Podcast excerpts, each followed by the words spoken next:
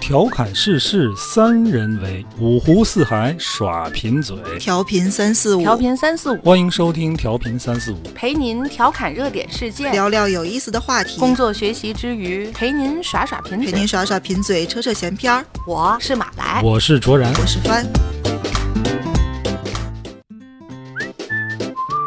大家好，欢迎收听调频三四五，我是卓然，坐在我对面的是马来和帆。大家好，大家好，呃，这个这个话题从何说起呢？你想说什么？这个你就说咱这个片头曲，用了也一年多了吧，嗯听腻了吧？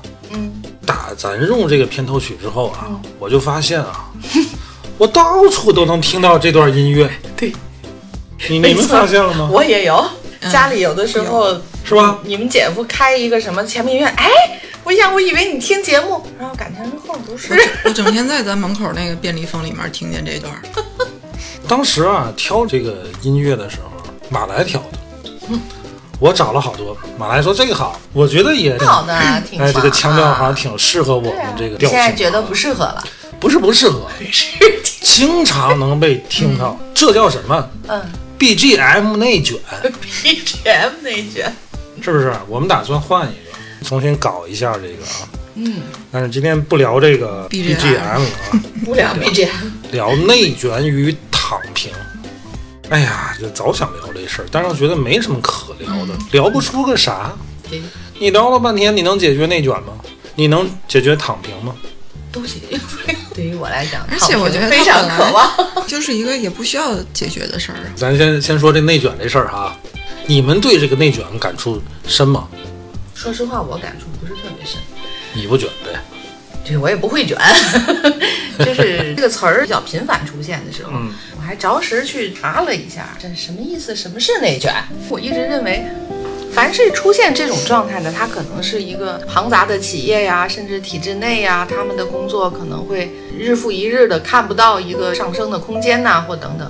直到我跟我的朋友聊天时，他也说说你们那个行业有内卷，我就觉得，反正起码在咱们公司里的，我觉得它不是一个内卷的问题，是一个自己没有努力向上的问题。他还没有到，就是说我们啊都懂了，都会了，或者说没什么东西可学了。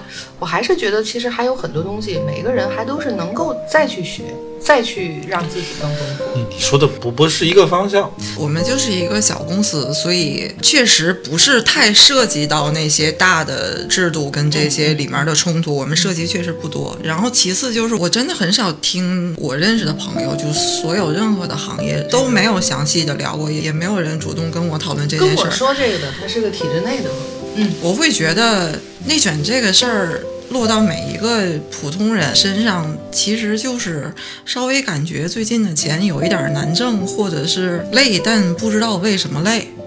跟我说的这个朋友哈，他觉得就是我这些工作，我每天都在做，我不知道我从当中就是获得了什么。可是这些工作呢，是一层一层从更上级的单位，他们就得一层一层这样去做，学习啊、归归总啊、整理啊。他说这大概是我理解的内卷。内卷这词儿啊，我还真是今年第一次听说。我我刚听说的时候，我还挺懵逼的。我说是我刚听，内应卷该有一两两年，我觉得两年了啊，没有嗯，我听就见孤陋寡人了。你寡人寡人啊我寡人怎么 着了？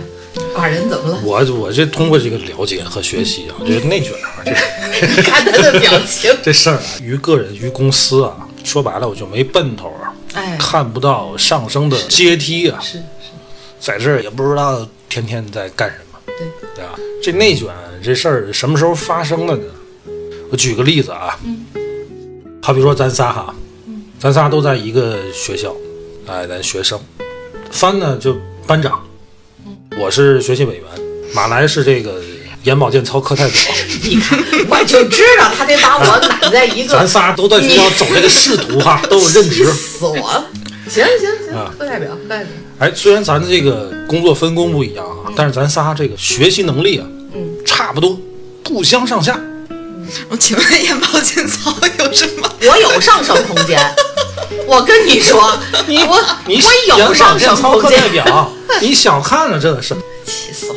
继续你的故事，然后呢，我跟帆呢，我们俩每天啊写作业啊，写一个小嗯时就能完成作业。这写完作业我们就玩儿去了，我就去网吧，嗯录像厅、游戏厅，反正就双杠、单 杠、沙坑的。就是但马来人家不是，就作业操完， 就在家 做操，人家每天这个一个小时做完作业之后呀、得摁俩小时。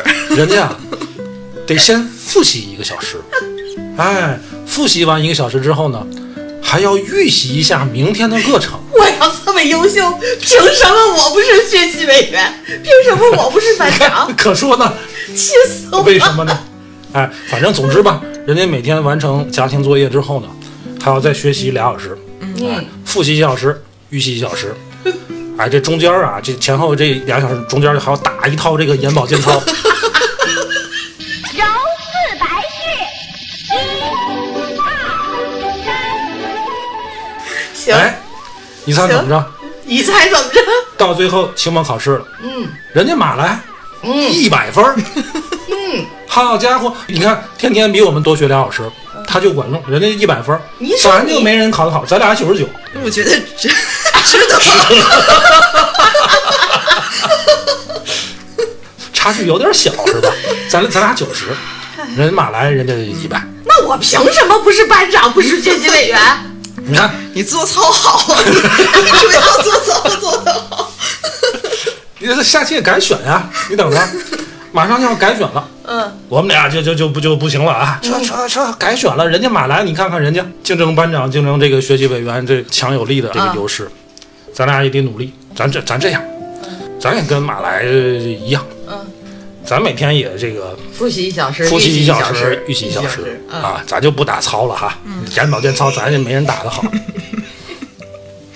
哎，马来一看，呵，这不行啊呀、他学学仨小时，他他来仨小 时，哎，一个半小时复习，一个半小时预习，嗯中间还是来一套啊，打一套眼保健操，以按清明序，一、哎， 然后为呢？革命，保护视力，预防近视，是是哎是是， 然后到期末考试，嗯，咱仨都一百分儿，都一百分儿。内卷从什么时候发生的呢？就从我就加从一个半他小时加了那一个半小时的时候发生了。哎， 那我就是还是当不了班长，当不了学习委员哎呀。我觉得眼保健操课代表也不错。卓然讲的这个是，基本是这么个思，是是这么这是么么个个逻辑意吧思，，对吧？是这么个意思，对对对，但是这个事儿啊，为什么会引起这么广泛的讨论和关注呢？嗯，而且我觉得更多的是一种社会焦虑吧。嗯其实我觉得这是一个好事儿，不是说内卷是好事儿啊。呃、有焦虑这这个事儿引起焦虑和关注是好事儿，这说明什么呢？这社会它还是要上升的。你你想你啊每天这一个半小时，对吧？还是一百分儿啊？你这还是眼保健操课代表， 学习委员，你焦虑合哦你。着合着咱们俩进步了，然后他其实并 没有，还白白又付出了一个半小时。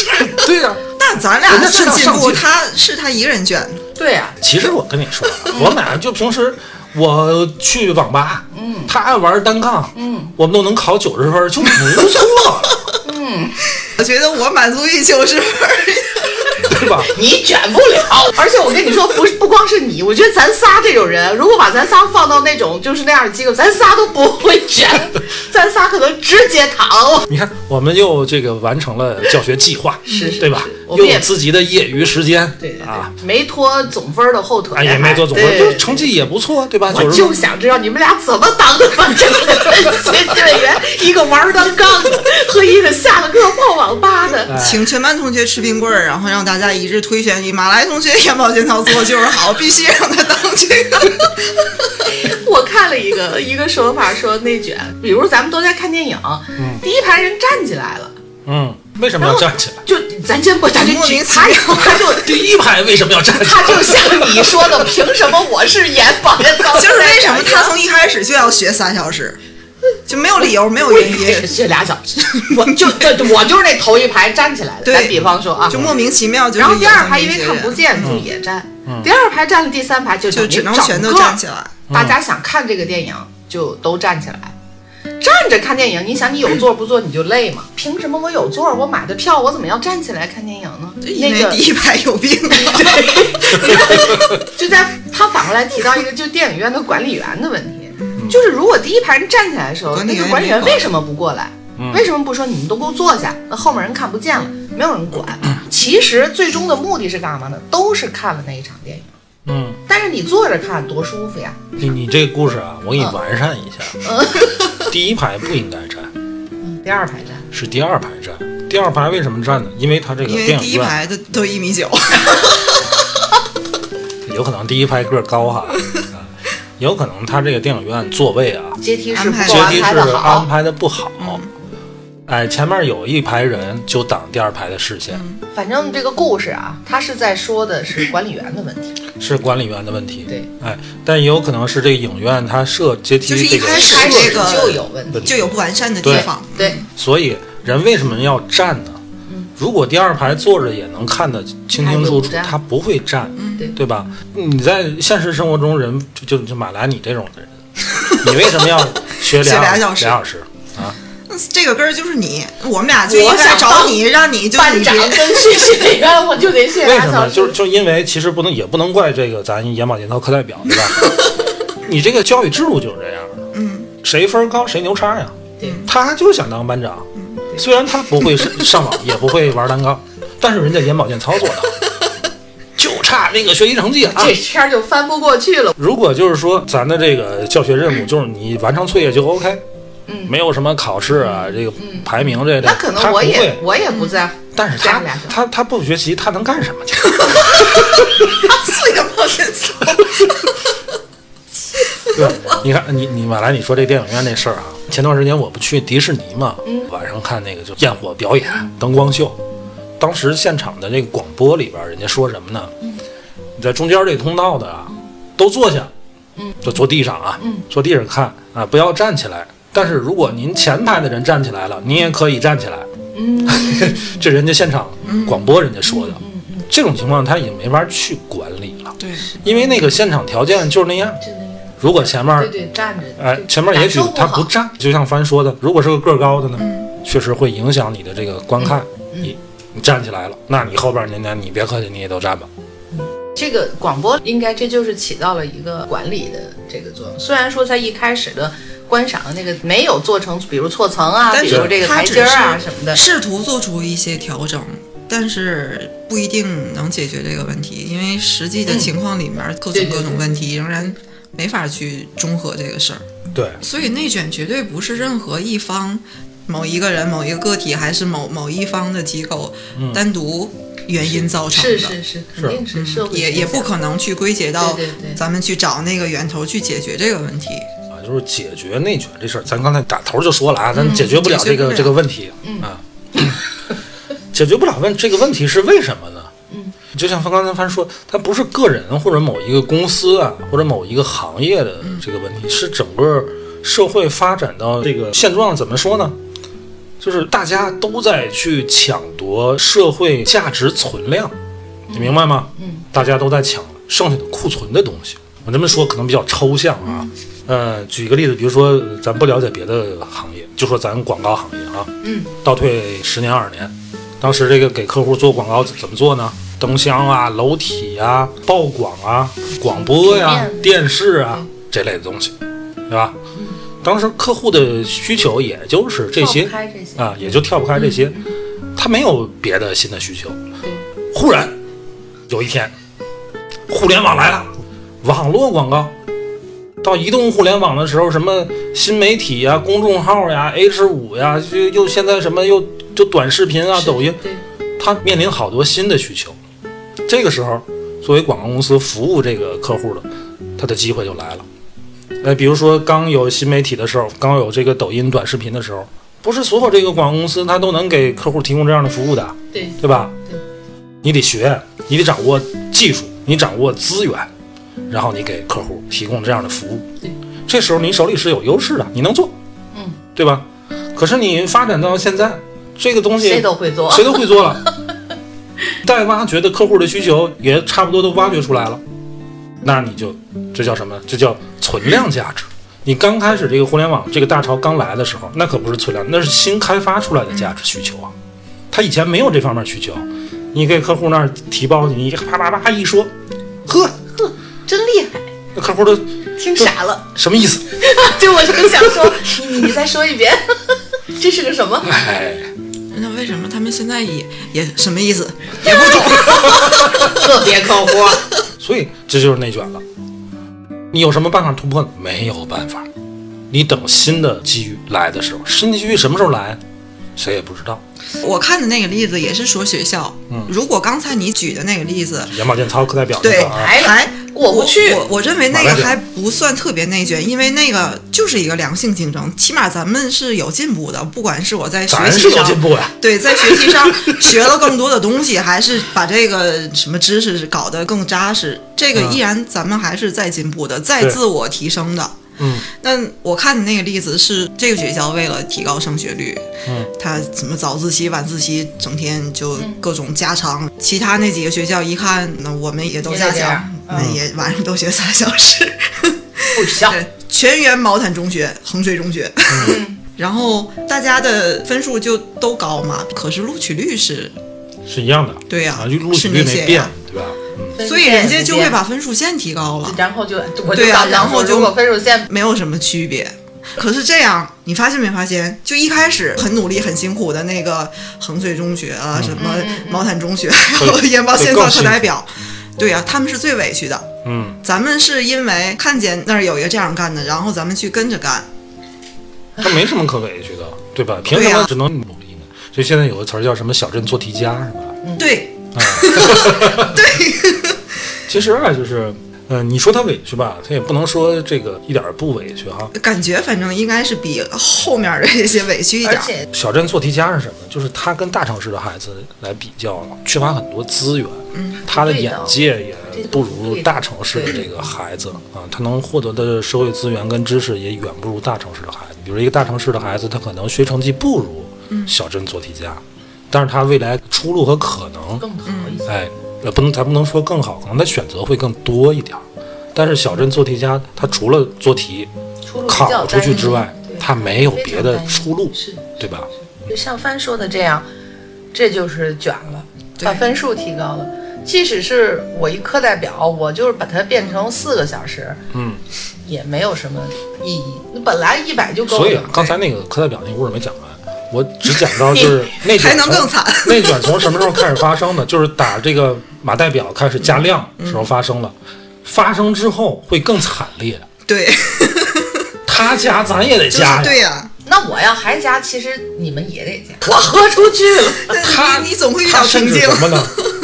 放弃了眼保健操，中间那套眼保健操不打 了，这就很惨烈了。你最多也只能考一百分儿，对呀、如果老师说一百二十满分呢？你一百五满分儿，你一百五，啊但但我也是模拟改一百改五，的是那有分什么数，意义可是你的水平就是还是满对啊分的水平，那你还是会考一百五的。所以这有什么意思 呢？谁知道你为什么非得哎写三小时？因为网上看这个这个内卷的这些标语啊，还有标语呢？ 宁愿累死自己也要饿死同行，多狠！还有一个那种培训机构的这广告写的什么？嗯您来，我们培养您的孩子；嗯您不来，我们培养您孩子的竞争 对手。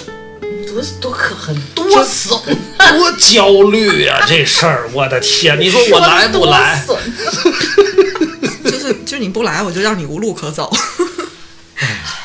我不干了，马代表躺不躺干平，这就马代表我躺平。我不行，我觉得我就在四个小时，我也这意思，对吧？你们也都这样了，我就是资质不如你们，咱说了，我再咱靠这咱个嗯说了，咱仨的学习能力差不多，不相上下。那学习能力，你 怎么能我要学能力这么好，我怎么不出去撸串儿去呢？我凭什么在家里那俩谁知小道时？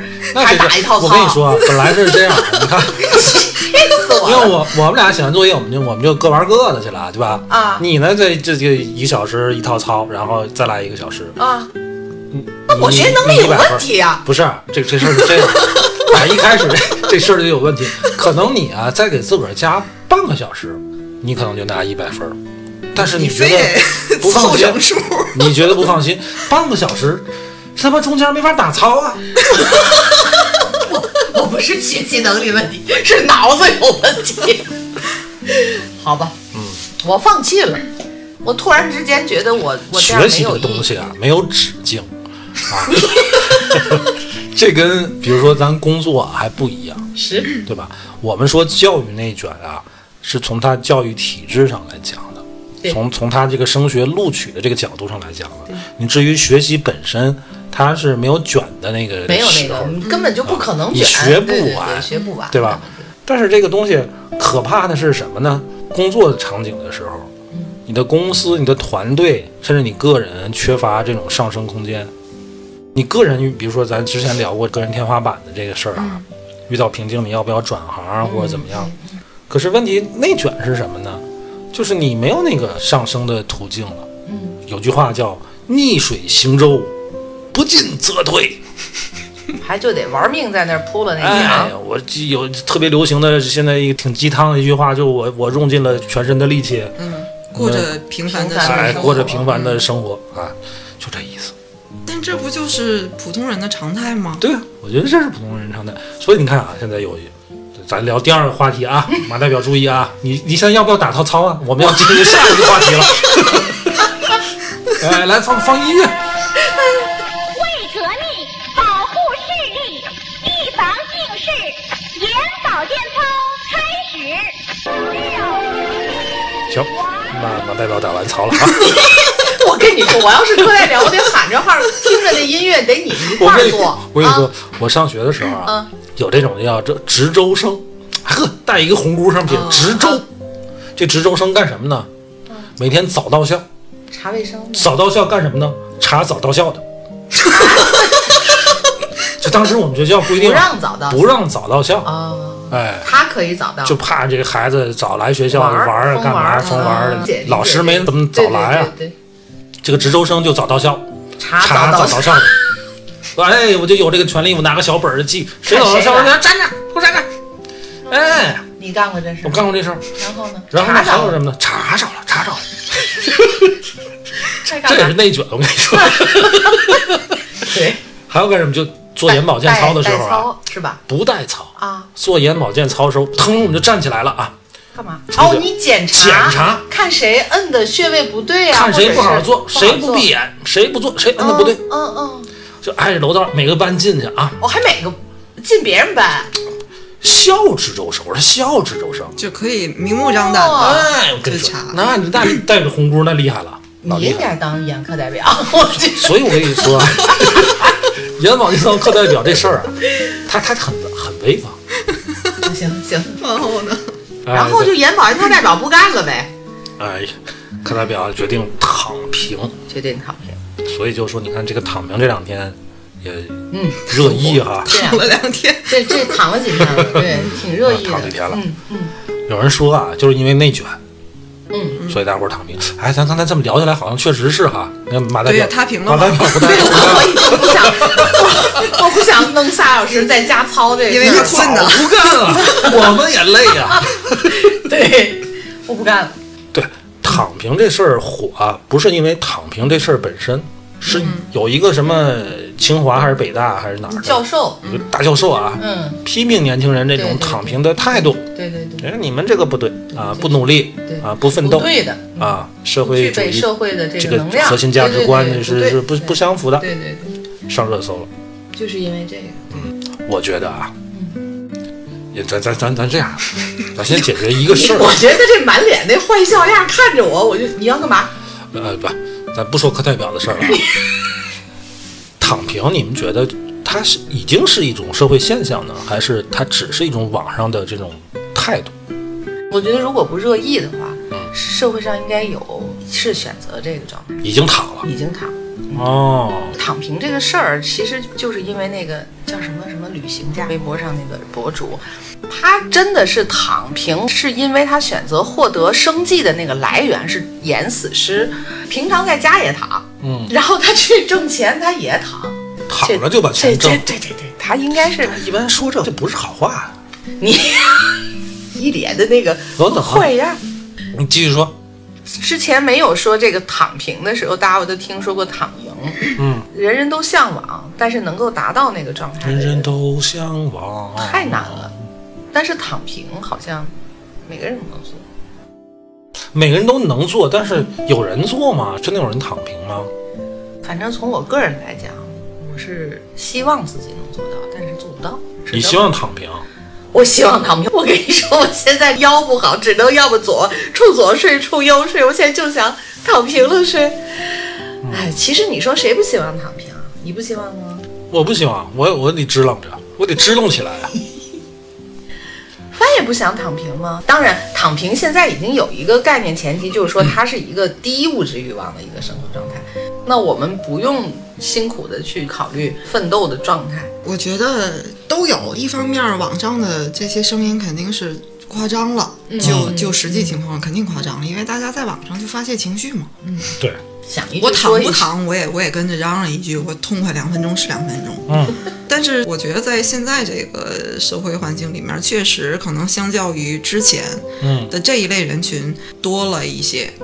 嗯，尤其是现在好多年轻人的观念是不一样的。他们的现在物质条件就是稍微还好了一点儿，确实用不着他们那么努力的为了生计去努力。但是你再往前倒两辈儿就不一样了呀，谁敢前躺两辈儿没躺，你躺你了，才那今你就没天能有饭个吃半啊。躺，哎，可嗯能对这吧个是一方面儿，然后另一方面儿就是还有一个概念叫新穷人，就是他定啊什义么叫新嗯九零后的这些年轻人是新穷人，因为整体来说现在是一个消费主义盛行的这么一个环境，嗯，好多人就是月光嘛，就会有一些人去降低我消费的欲望，因为消费的欲望本来就是一个虚无的东西，我消费的欲望很实在，我刚想说我不 是，你说那些所谓的我是实实在在的为了提升我生活的幸福感的那个东西，嗯，它也没多少实在嘛，它不还是为了满足你一些感觉上的东西吗？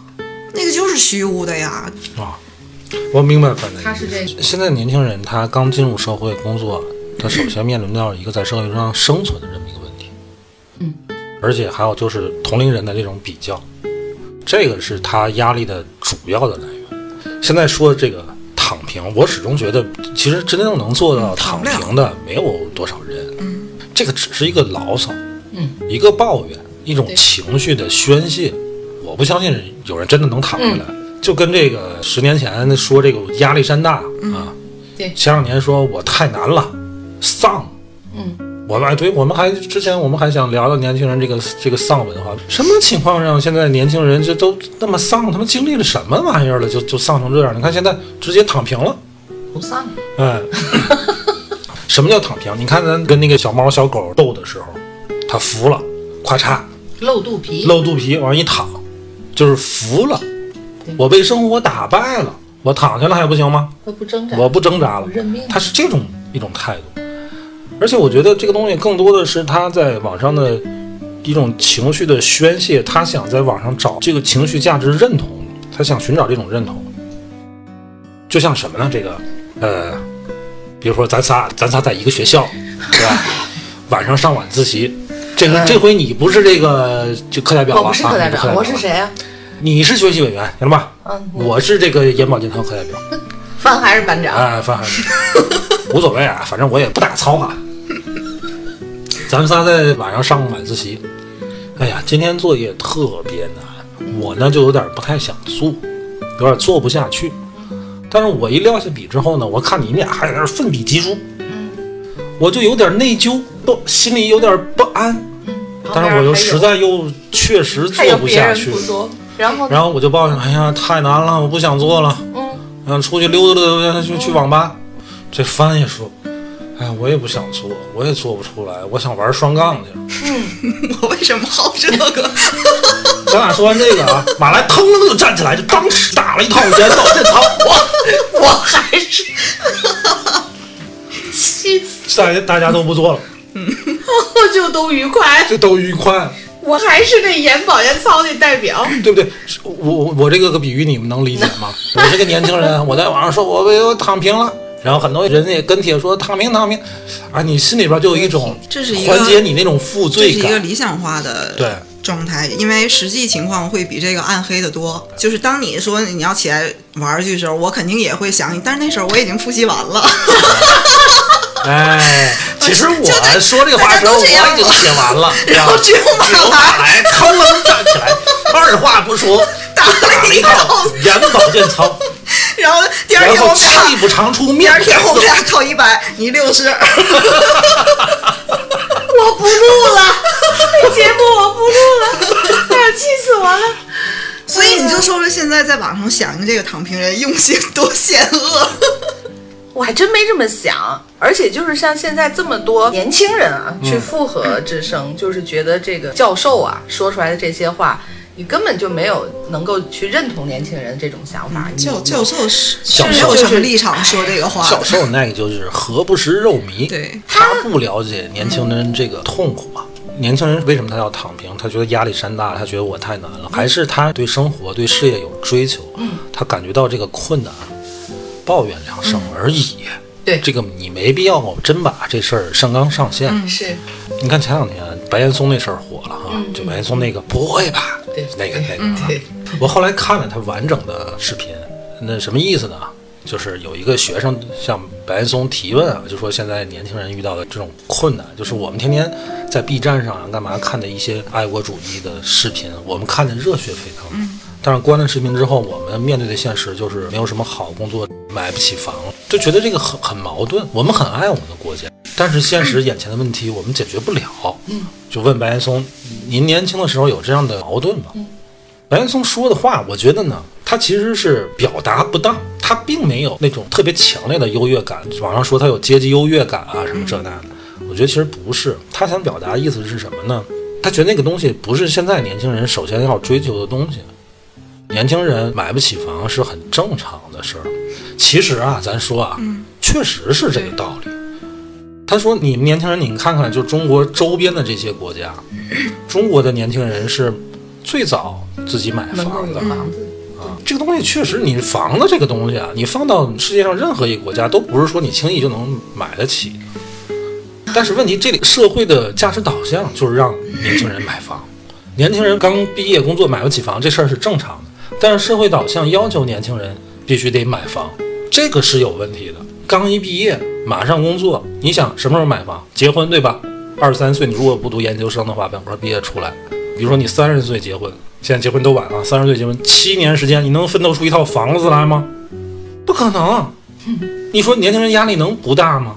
是什么有错啊？就是这个整个社会的价值导向要求年轻人必须自己买房，必须有自己的房，这是错的。年轻人买不起房这事儿，其实本身它可不是特正常啊特别严重的问题。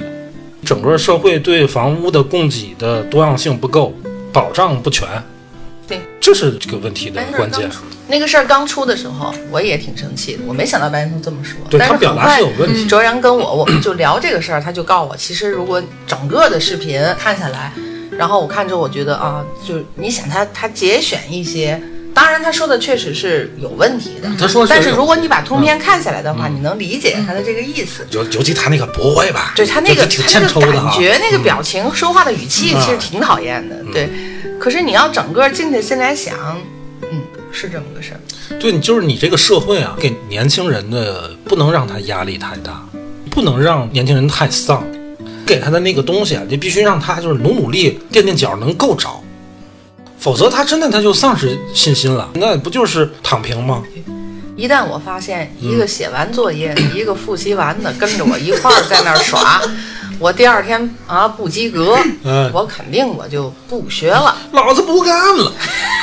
但这件事儿，我觉得真正让年轻人感到绝望的，我用了一个挺严重的词儿，就是嗯感到绝望的，不仅仅是什么压力大了感到焦虑，因为年轻人从学校出来一无所有，这个就是很正常的事儿。真正让人绝望的是，不是七年，不是十年，是我干这一行干这个工作一辈子，终其一生也买不了房。我就是买不了，我看到头了。我觉得这事儿不是啊，年轻人，你二十三岁的时候你能看到的头，不是你三十岁能看到那个头。嗯、当然，对吧？啊嗯对而且大部分年轻人，我觉得刚毕业出来，你还是踌躇满志，嗯，你是要干一番事业的。什么时候绝望？你工作个三五年，赶上这个内卷的时代了，嗯，比如说再倒退个几年，五六年。翻咱俩当时做那个项目的时候，嗯，当时这个移动互联网刚兴起，当时公司有两会制，每天早晨有个分享会，嗯，哎，周末有一个小圈儿会，哎，小圈儿会就弄一帮嗯客户，当时我本来是想走会销的路线的，哎，没想到最后弄成一个一个分享会，弄成朋友了。哎，当成朋友了。早晨这个学习会是怎么回事呢？因为当时真的是每天你睡觉起来啊就会有新东西出来，不管是科技还是这个哎营销方面的，都都有新的东西。对移动互联网终端的应用表现，然后实战这方面都会有新的东西、新的玩法。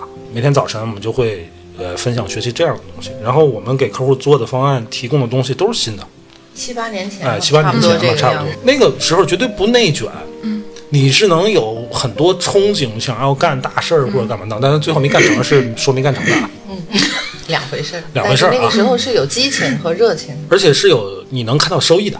对，现在不是啊，现在就是你这，比如说，呃，移动互联网已经放到现在这个阶段，它已经趋于饱和。你现在所有的这个服务商争夺的、竞争的是价值存量，是没有开发出新的需求。我们都说挖掘用户需求，你挖不出来，你往哪儿挖去？拿啥挖呀？所以你看啊，一些网络关键词儿都出现在什么时候啊？我说如果我没记错的话啊，亚历山大那个词儿是出现在一一年，差不多吧我，觉得再不再晚一点，呃，没有，你查去，差不多，反正就一一年、一二年，就是什么呢？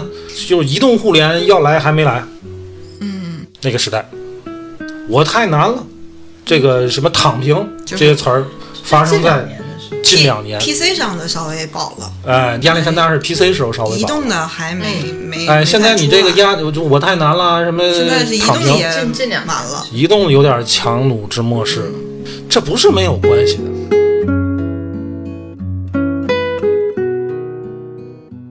你说日本可能有很多年轻人是低欲望社会嘛，嗯就是他降低自己的物质这个需求，他何尝不是一个在那种高压紧张的状态下，他没办法，像咱们现在这一代年轻人是一样的。咱们这么聊，卓然说了这么多，我觉得可能我当初想的还浅了，就是我第一反应就是，挺好的呀，躺平，我挺追求的，只是我做不到，我是很腰不想好呗嗨， 不是，就马上就能想到曾经看过的那个《瓦尔登湖》那本书，什么玩意儿？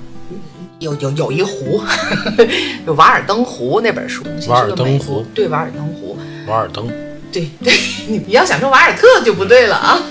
我想想保卫点什 么呢？其实现在想，人家是说回归自然啊，找到一个你自己最想要的生活状态，跟自然亲密接触等等。嗯，给我感觉就是，哦，我天，我也我也想这样生活。其实那本书更多的它有反对什他么的什么样的生活？什么生活？就是他他到一个湖边， 嗯他就是拿了把斧子，他就去砍树，然后他搭了一个木屋，然后他钓鱼，嗯然后他十九田园，哦就反正就就但是他有什么来什就么，他还真的不是咱们的陶渊明。就是回嗯归他最能原始对的。我现在的简单理解啊，他就是让你感受到特别的安静，特别的宁静。但是实际上，人家真正的还是有对社会现象有很多的描述，最嗯最底层的农民他的生活的状态，他应该如何如何。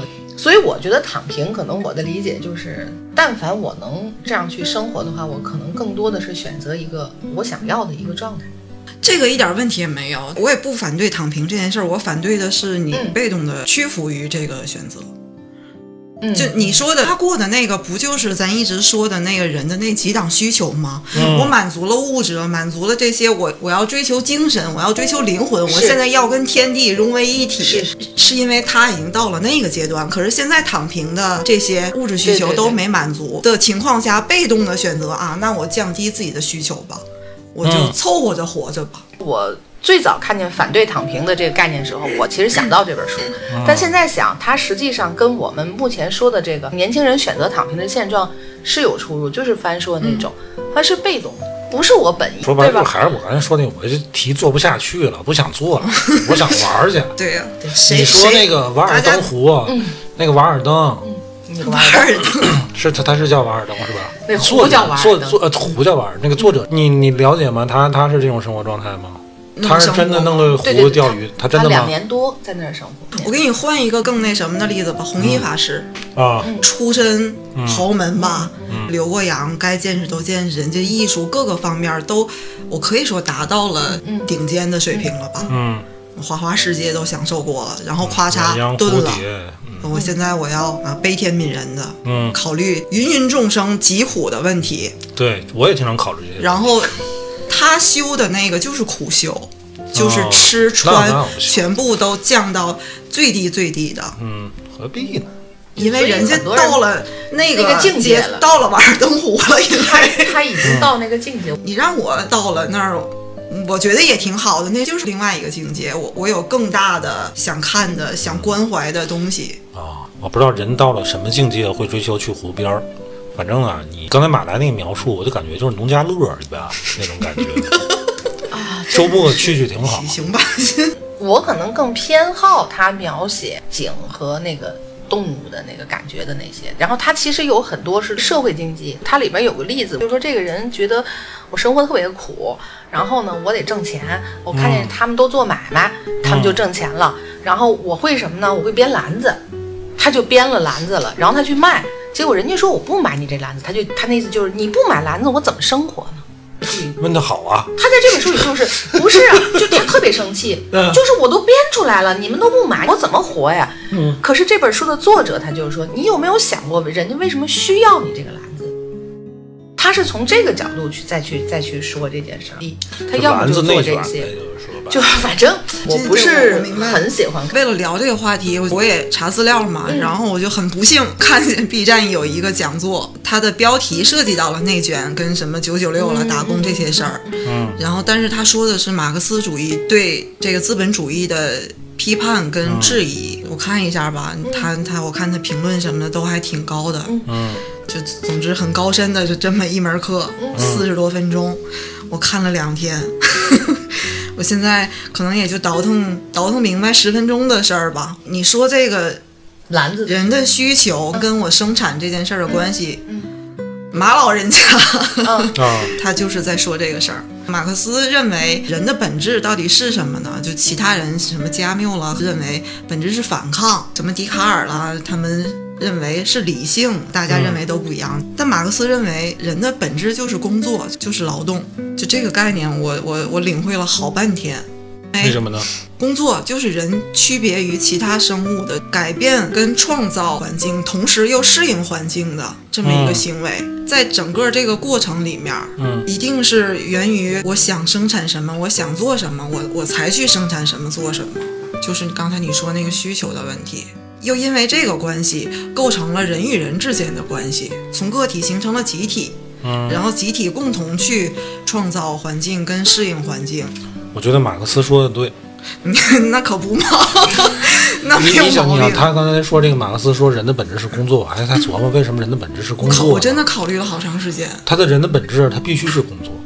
如果人的本质不是工作，就无法支撑他对共产主义的那个设想。就就是后面一切的事儿都是基共于产主这义是个，什么？社会物质极大丰富，然后按需分配。嗯到那个时候，如果人的本质不是工作的话，谁去生产这些东西呢？没有人去生产这些东西了，就没法按需分配了，对，对不对？只有人的本质，它是工作，甭管在什么制度下，它仍然保持这个工作的本质，它需要生产它的欲满足它欲望的这些各种生活所需的东西的时候，才有可能走到共产主义。哎呀，这事儿聊得有点远了哈，嗯，但干是嘛要提了篮子？看不是，主要是说到这儿我就更懵了。确实人的本质是工作这个事儿，我看那一段看了得有三四遍。嗯，它里面还阐述了为什么是先有工作的需求，然后才有后面这些人与所有的一切都基于对你工作马老说这个工作啊，你不要把马老说这个工作跟咱们现在这个工作混淆，不一样。咱们现在也在工作啊，有报酬，给你上保险的这种工但作，咱们现在不是叫这种工工作，资劳作者，哎，你现在咱是给资本家打工，对吧？对，你是给人家打工。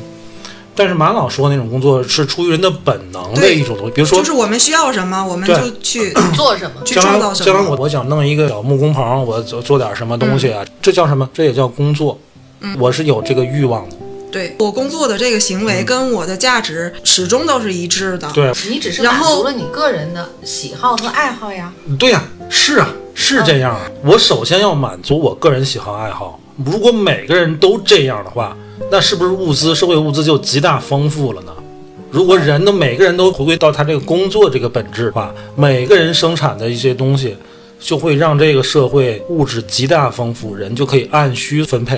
比如说，我就乐意拿木头雕个瓶子，你呢就这乐意做眼保健操，对吧？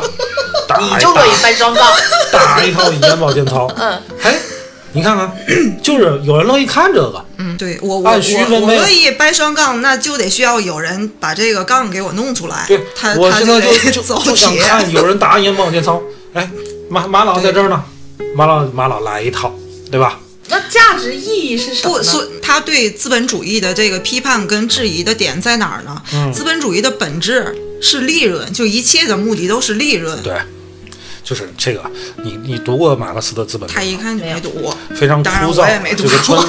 是一个纯 理理科读物。他说这个资本主义社会啊，是这一个人 吃人的。呃，他他们没没没没这么说，没这么说。这个社会的细胞是资本家跟这个这个工作者。当你产生利润之后，产生就价值吧，他嗯讲剩余价值，榨取工人的剩余价值嘛。哎，这个资本家把这个价值给密了，对呀，密了之后呢，这个社会上的价值就不平衡了。嗯，不平衡了怎么办呢？资本主义国家常用的手段就是他 去第第三世界、非洲啊干嘛？这些人弄来人再刺激消费，要不呢去刺激科技，科技上一个台阶儿，形成了新的这个价值需求，来补充被资本家灭掉的那份儿嗯价值，就当然，它一定程度上也促进了社它会的促发进展，了社会的发展。但它的本质就是永远是以生产跟利润。对，它最永远终有目的啊一个的不平衡，永远有一个不平衡。然后资本主义国家为为了满足这种平衡，要不就去发动战争，要不就去促进科技。但是促进科技这种事儿，它不是你促进它就进步了。比如说那种划时代的科技进步，比如从手工业时代到蒸汽时代，从蒸汽到电气，电气时代到互联网时代，它必须有特别成熟的时机环境，这个科技才能嗯有这么一个突破性的叫咱叫划时代的这种进步和发明。不是说我需要了我就刺激一下它就进步了。但是战争可以随时发动。咱小时候都学过嘛，就是资本主义国家发动战争是转嫁社会内部矛盾嘛。当你的社会内部矛盾不平衡的时候，你就去发动战争，对外的战争，然后去平衡国内的这个矛盾。哎，讲多了啊，讲到就讲有到有点政治深了。嗯，马但马代表啊，但这但一脸问号。但虽然我我真的是没太听懂，但但我隐隐约约觉得这个老头儿有点东西。 不说这个了，太深了。嗯，就这意思吧。太深了。嗯你想感兴趣读自己马回克去思，看你吧。可以先看看他的《共产党宣言》那个很薄，那个那个可以可以看。 我回去还是再看一遍《瓦尔登湖》 吧，那个我能看懂。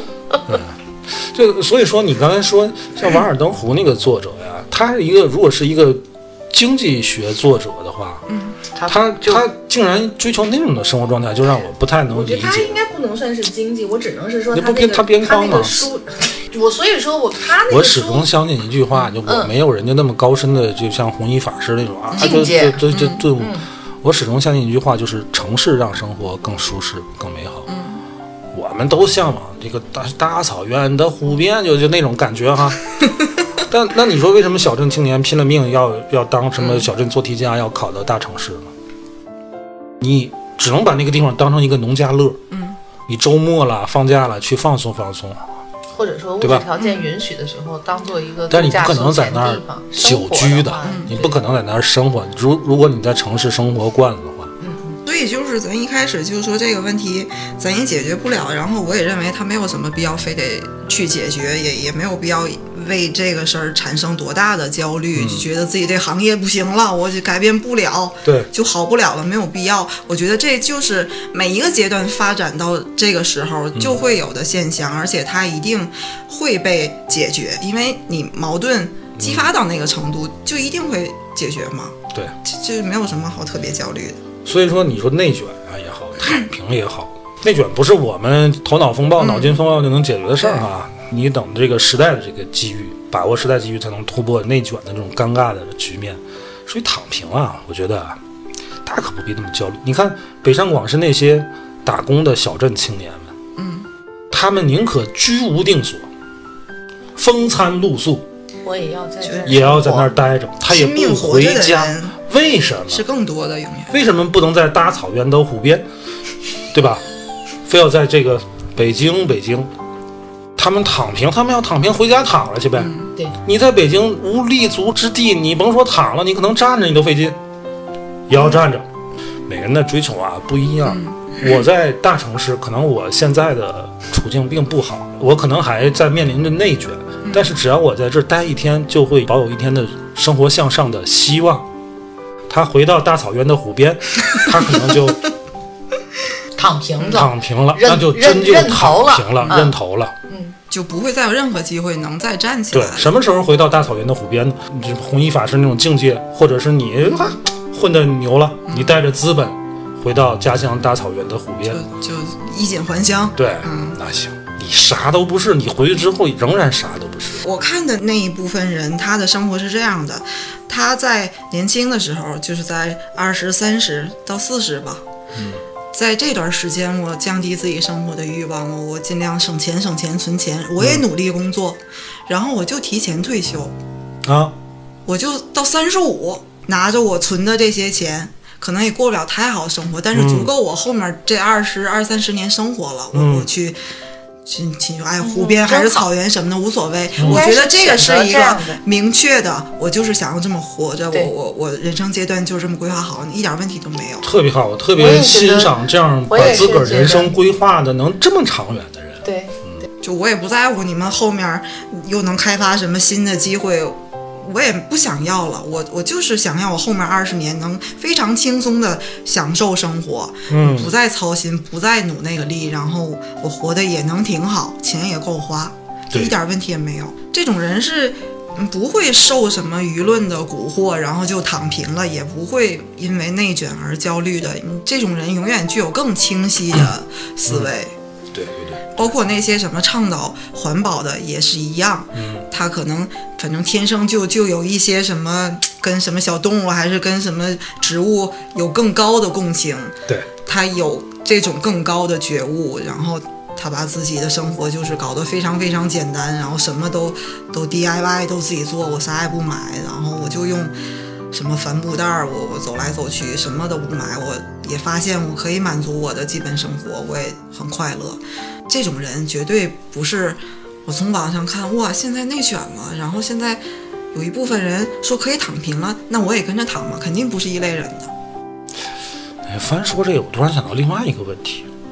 你说这样的人啊，对自己人生规划特别清晰，而且规划特别长的人，他是不是不好找对象啊？他们，嗯，是不是我我感觉一般他们都会在同样的道路上遇到那个志同道合的人，哦，看你看看人家帆的解释多好，就是他拎着那个帆布袋儿，哦，在路上碰见了也拎着帆布袋儿的一个帅哥，嗯，然后俩人一聊啊，都是环保主义，因为我是这么想的啊，你规划个人的人生好规划，嗯，对吧？可是你要规划一个家庭或者两个人的人生是很费在劲艺的。术的，嗯，如果就是说你不规划，你随大溜，那你可能和很多人都有可能组建家庭。嗯，但是一旦你像刚才帆说的啊，我工作到这个三四十岁，我不消费啊，或者这个低欲 望，我存够足够的钱，我去提前退休，这这这是一个比较特立独行的人生规划。嗯，你很难去，呃，在你执行这个规划的时候找找到到志志同道合的人，嗯这确实是个问题。我觉得现在好多人，嗯，就会选择躺平，或者是会觉得焦虑，是因为现在的这个工作是没有价值感的。我到底为什么在干这个工作？赚着也不够多的钱，然后整天还搞得很疲劳，我也享受不了生活。我真的热爱这个职业方向吗？可是刚才我说的那种人，我觉得他们的人生里面是有一个很明确的价值方向的，不管是我要我后半生就非常悠闲的活着，还是我就觉得哪怕我一个人就为环保做出这么一丢丢的努力，这个就是我人生的价值。那我就这辈子我就想找一个深爱的人，跟他好好结婚，度过平凡的一生，那就是我我这辈子的价值。你总得有一个坚持的明东西确不同你总得找到一样你想坚持的那个。可是听你们聊，就是我就觉得很惭愧，我这人就对人生没什么规划，这你虽然没有规划，但但但是是也你不有躺目标啊啊，你也不躺平吧有？目标。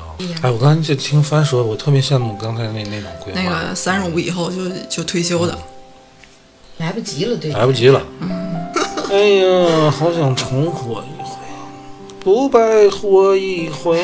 你已经唱了一溜够了，从一开始到现在，这些变革就是永远也不会影响到顶尖的那些人，然后也永远影响不到那些嗯对我我就是凑合活着那些人，就影响的永远是中间儿这一些 一大部分够不人， 着，就芸芸众生被嗯时代的洪流裹挟着翻滚的这些，是是，人们现在嗯啊，这个呃生活水平、物质水平提高了之后呢，它带来的这个焦虑啊，嗯也也特别严重。那天我跟马来还聊，就说人现在有一个叫什么中产焦虑啊，嗯对，这个中产焦虑它不它焦虑的什么东西呢？它不不光是什么孩子呀、什么房子、就业这些问题，它有一个很严重的焦虑，就是他必须时刻保证他现在已经达到的那种生活品质。不能下降。不能下降，这是一个很焦虑的事儿。就可能他的工作上这个上升通道受阻，孩子面临这个大的开销，然后你看不到任何再往上的一个台阶儿的希望。你可能面临的挑战就是你要不要牺牲你的生活品质去满足孩子一些东西或者什么东西，对，这是最焦虑的事儿，因为你已经生活水平到那个阶段了阶段了。中中产嘛，所以这个躺平啊，有时候就不光是年轻人的焦虑，内卷也不光是年轻人的这个，你乐什么？眼保健操是时候间到了打打一套养老金。憋不住了，是吧时候要打一套眼的保健操了。这事儿我们也解决不了啊，就就回去就就今天就吐吐并槽没。有想解决，好了，我但是们开始做操吧。 对，眼睛还是要眼睛保健操还是要保护做的啊，嗯，为革命保护视力吧，马克思可以看看。下次可以看看，看着飞眼睛就打一套 眼保健操。嗯，得了吧，今天聊到这儿了啊，好嘞，拜拜。拜拜拜。拜。来吧，马来，你给我得开始你的表开始演。开始我的表演，我得先去看看黄二发吧。把什么东西弄掉了。我们我们公司最近又有一只小猫，为什么又不过？呃，叫黄二发。为什么叫黄二发呢？因为之前有一个这个弄了一个他哥哥叫黄大发，他又不过。的故